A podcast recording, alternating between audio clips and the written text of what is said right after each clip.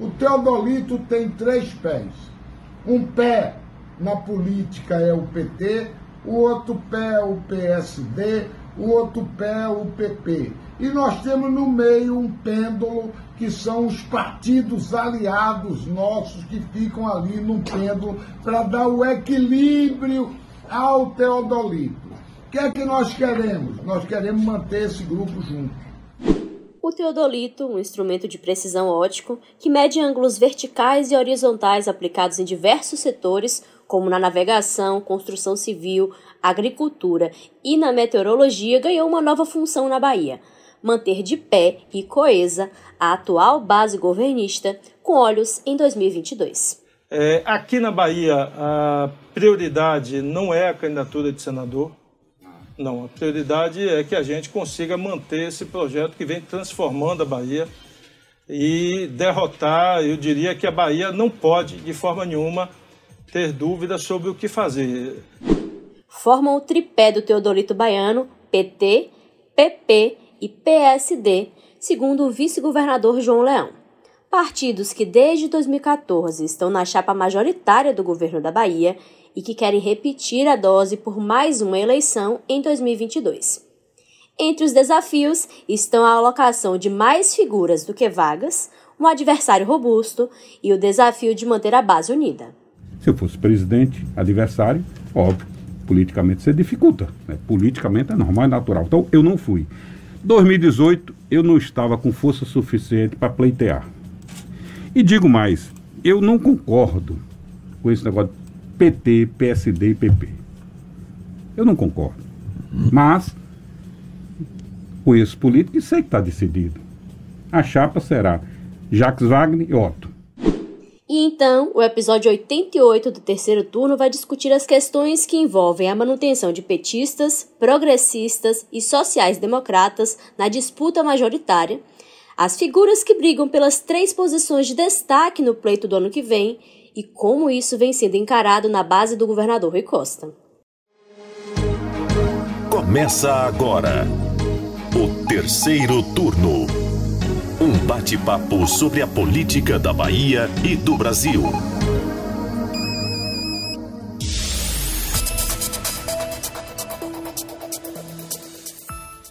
Eu sou Jade Coelho e comigo para a gravação remota do podcast de política do Bahia Notícias, a repórter do site Mari Leal. Oi, meu povo. Como vocês já sabem, a Ilma Teixeira está de férias, então por mais uma semana seremos só nós duas e você, nosso ouvinte. Vamos lá!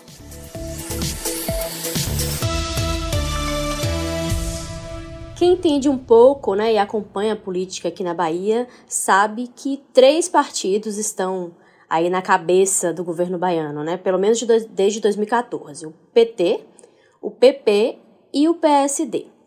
Além de somarem juntos o maior número de prefeituras no estado, as siglas detêm também secretarias, a presidência da Assembleia Legislativa da Bahia e estiveram nas chapas majoritárias nas duas últimas eleições e, ao que parecem, vão repetir o feito também no pleito do ano que vem. E isso para a felicidade dos petistas, progressistas e os sociais-democratas, pelo menos de alguns, e também para o desespero e chateação de outros partidos da base aliada ao governador Rui Costa. Porque mesmo dentro desse tripé, ou teodolito, como a gente vai falar muito aqui ao longo do, episódio, há quem queira né, mudar a cabeça de chapa, mas parece que esse desejo pode ficar de lado em nome da união da base, não é isso, Mari? Exatamente. É, o vice-governador João Leão, que é presidente do PP aqui na Bahia, na semana passada voltou a enfatizar a disposição da legenda para assumir a cabeça de chapa nessa disputa aí pela sucessão do cargo que hoje é ocupado por Rui Costa.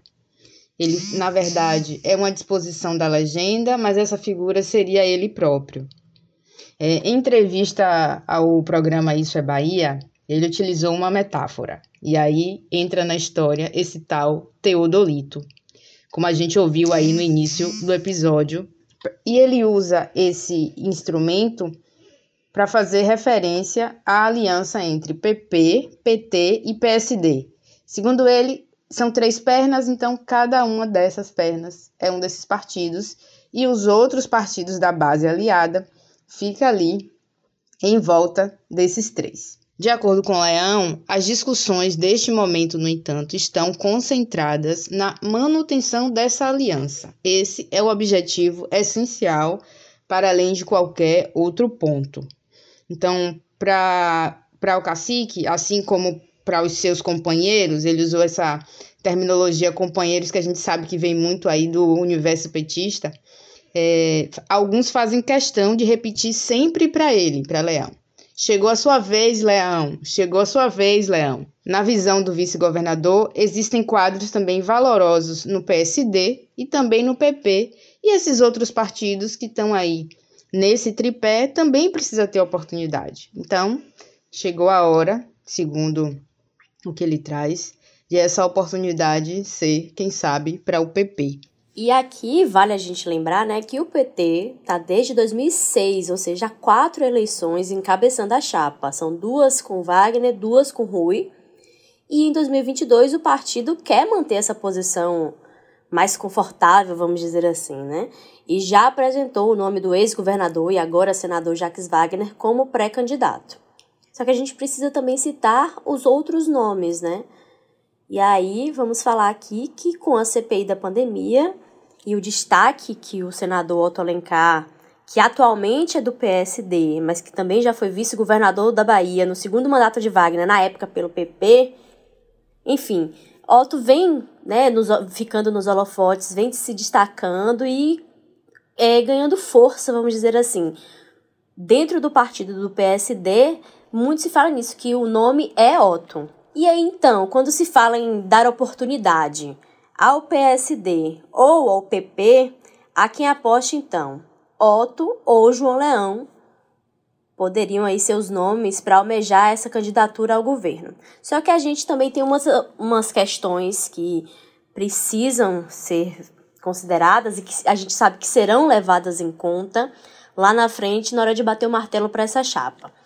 Uma é que do outro lado vai estar uma candidatura forte né, e competitiva, que é a do ex-prefeito de Salvador e presidente nacional do Democratas, ACM Neto, que já declarou que não tem hoje nenhum outro projeto que não seja concorrer ao governo da Bahia e que, como a gente tratou aqui alguns episódios atrás, já está aí circulando o Estado numa espécie de pré-campanha, mesmo que ele ainda não se coloque como candidato ou como pré-candidato.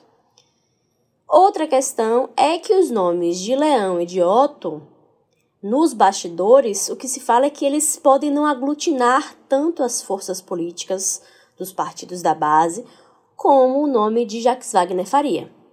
E aí, olhando por esse aspecto, Jacques Wagner seria o único candidato viável desse grupo político. Já de, é, vale a gente lembrar aqui que para essa eleição são apenas três espaços na chapa majoritária: governador, vice-governador e senador, que é aí a vaga de Otto, já que ele conclui o oitavo ano. E a gente tem pelo menos quatro personagens em evidência nesse jogo aqui, se a gente puder chamar assim: Jacques Wagner, João Leão, Otto Alencar e Rui Costa, que também pode entrar nessa conta. E aí não precisa ser expert em exatas para ver que a conta não fecha.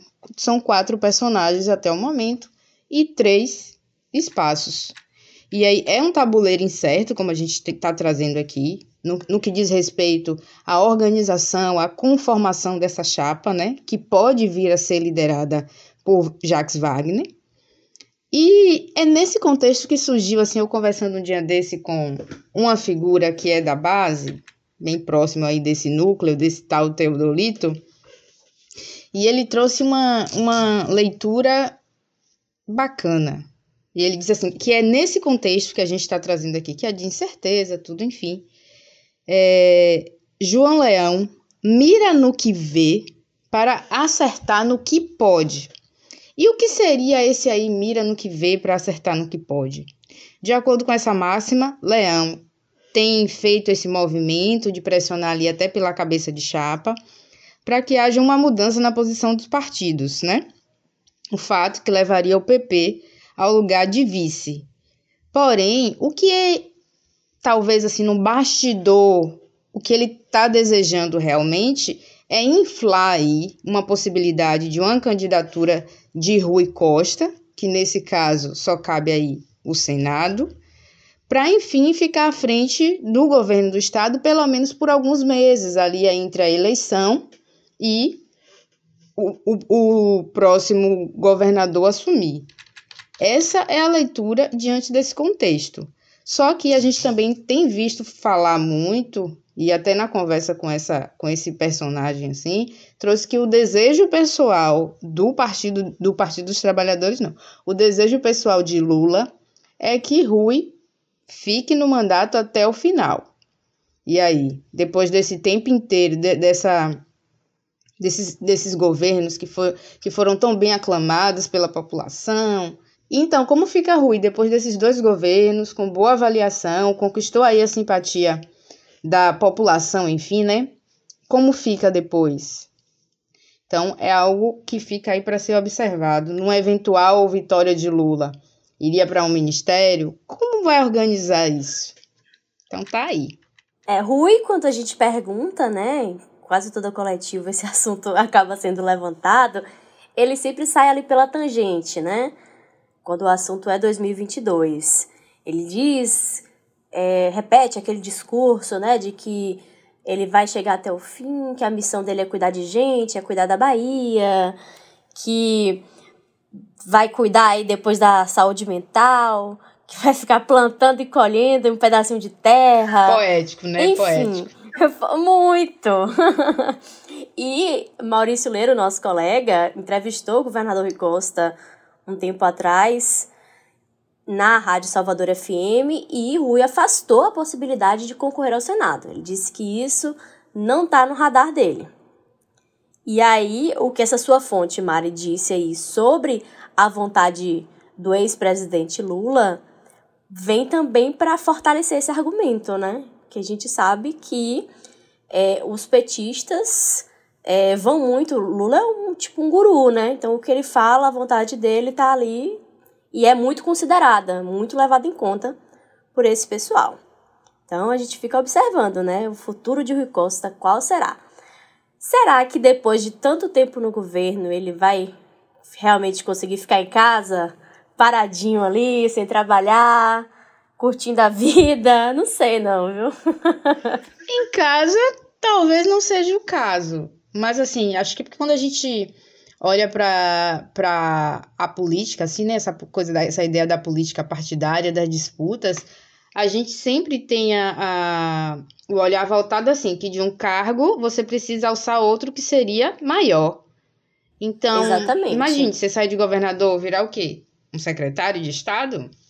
Não parece ser muito plausível. É, é daí pro plano nacional, né? Exatamente. Mas Você nesse caso que aí. chegou a se cogitar, né? Se fala de Senado, chegou a se falar até de presidência da República, mas eu acho que, né, que já Exatamente. é uma Agora, bem assim, remota.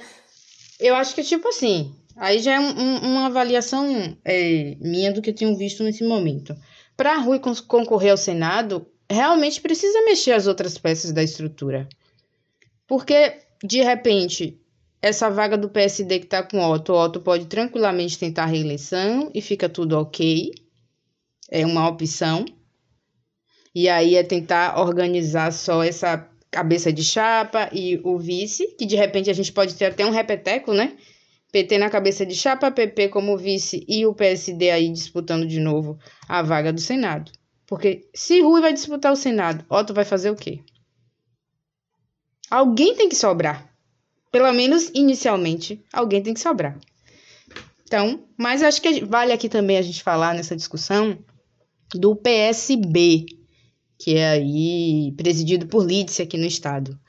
Na última eleição, o partido foi preterido, né, como Jade já colocou, da chapa majoritária, justamente para dar lugar a esse tripé que a gente vem falando ao longo do episódio. Na última eleição, é, Ângelo Coronel foi alçado aí ao posto de senador. Então, nós temos hoje dois senadores do PSD. É, Lídice, então, saiu como candidata a deputada federal, elegeu e tá aí, né? É, e é mais que assim, o PSB, mas o PSB, a gente não pode esquecer, ficou como suprim, é primeiro suplente, né? Bebeto Galvão é primeiro suplente de Jacques Wagner.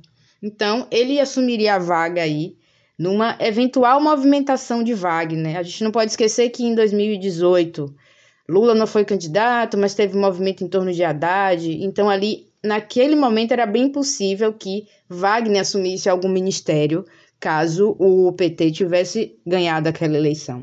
Então, ficaria aí tudo organizado, né? Se a gente se afastar um pouquinho e olhar, todo mundo, cada um no seu lugarzinho, cada um no seu quadrado. Só que eu também conversei com o Bebeto essa semana, ele agora é vice-prefeito da cidade de Ilhéus, né?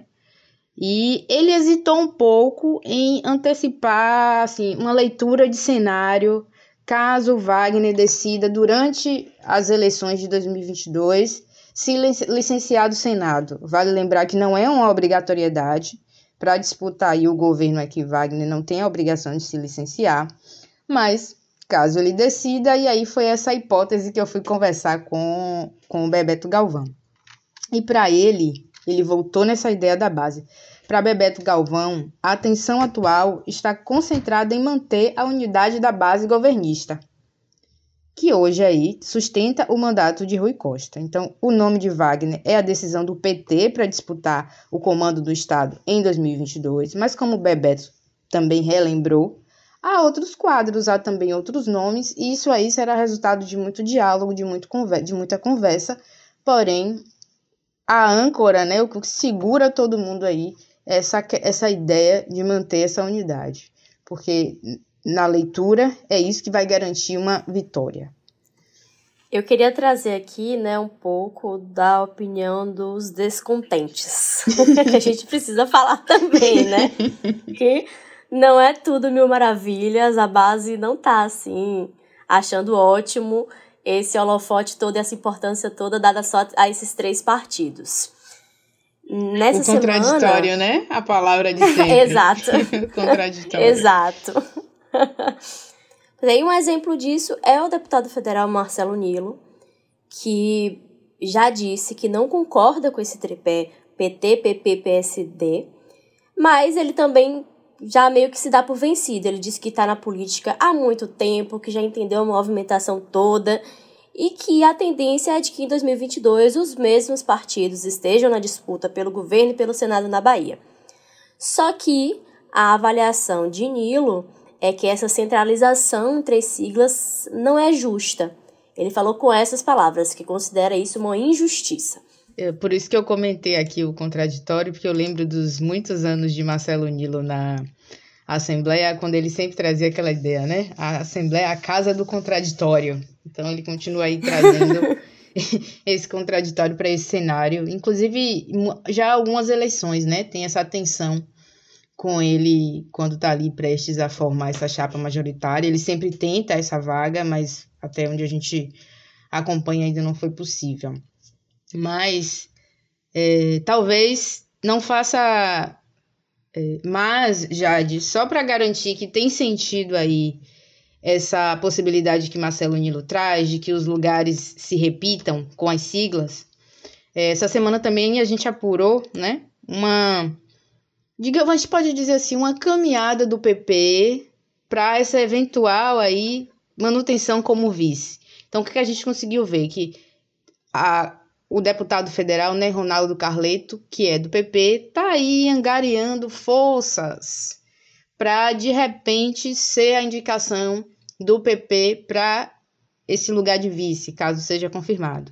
Porém, entra aí como um, desejo pessoal, tanto de João Leão quanto do filho Cacá Leão, a escolha, né, uma opção pelo atual prefeito de Itaberaba. Então, querendo ou não, a gente vê que é o Ricardo Mascarenhas, né? Que é esse, esse prefeito, atual prefeito de Itaberaba. Então, a gente vê assim que o cenário é incerto, mas a movimentação para todos os lados. Né? A, a, ideia de que onde há fumaça há fogo. A gente até acho que a gente falou isso semana passada aqui. Tem muita fumaça, então com certeza tem algum fogo circulando aí. Hoje também eu conversei com, com Cacá Leão sobre essa situação, esse contexto. Inclusive, segunda-feira tem entrevista aí no Bahia Notícias e vocês entra, podem entrar lá para acompanhar. E ele reforçou isso, assim, inclusive, no questionamento se esse movimento do PP no nacional, muito próximo do governo Bolsonaro, sustentando ali praticamente o governo Bolsonaro, né? Agora com o Ciro Nogueira na, na pasta mais importante do, do governo, se poderia forçar uma mudança aí no eixo aqui no Estado. E aí ele tirou qualquer possibilidade disso acontecer, colocando que o PP é um partido plural, que respeita as individualidades em cada estado e está sempre tentando aí nesse lugar de fazer o que é melhor para o povo. Mas fica uma situação delicada, é né? Uma situação aí, delicada. No cenário nacional, você tem um partido que já está ali marchando e ao lado do presidente Bolsonaro.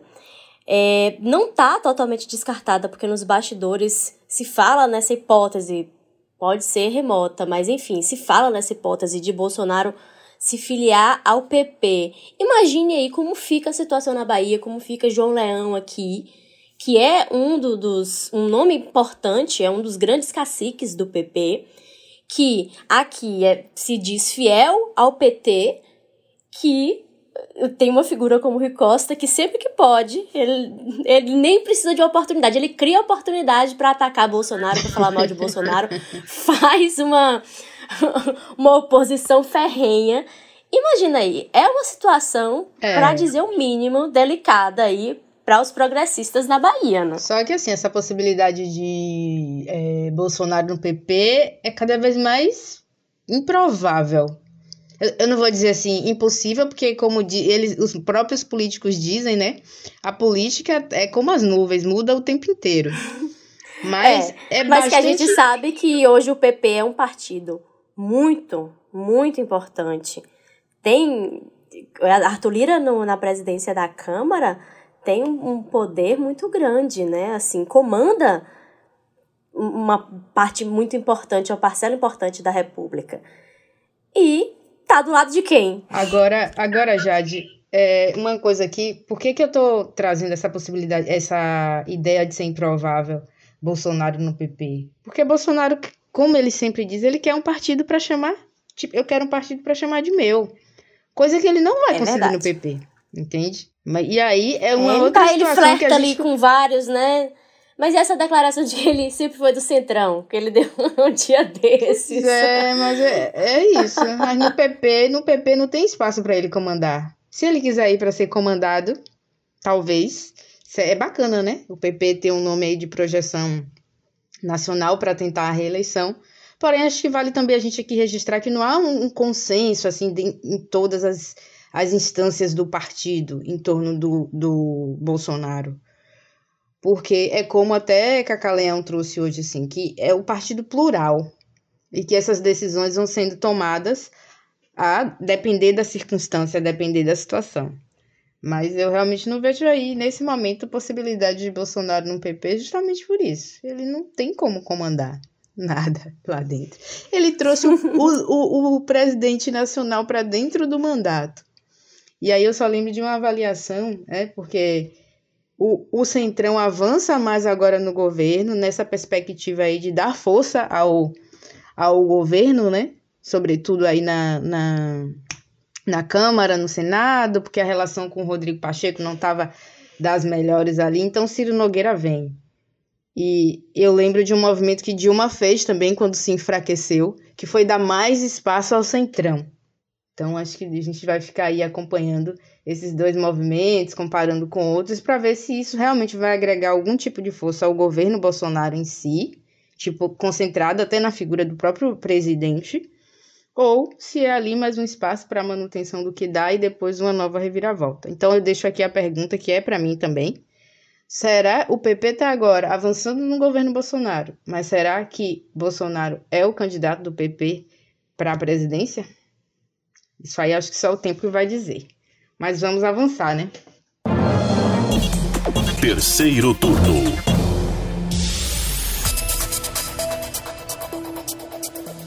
É, assim a gente vai finalizando o terceiro turno de hoje. Aproveita essa pergunta de Mari aí, você nosso ouvinte, conta pra gente a sua opinião com a hashtag terceiro turno BN em qualquer uma das redes sociais. A gente tá sempre querendo saber a sua opinião, né, Mari? Com certeza. Muito obrigada, você ouvinte. Muito obrigada, Mari. Sempre muito bom bater esse papo aqui com você. Até semana que vem. Um abraço, pessoal. Até semana que vem também. Acompanhe. Eu vou sempre reforçar. Dialogue com a gente, por favor, para a gente saber do que é que vocês querem saber, do que é que vocês estão aí curiosos. Dialoguem com a gente, por favor. um abraço. O podcast Terceiro Turno é gravado das nossas casas e conta com a apresentação das repórteres Jade Coelho e Mari Leal. Os áudios utilizados nesse episódio são das rádios A Tarde FM, Salvador FM e do Instagram do vice-governador João Leão. A edição de som é de Paulo Vitor Nadal e o roteiro de Jade Coelho. Você ouviu o Terceiro Turno, o seu podcast semanal sobre a política da Bahia e do Brasil.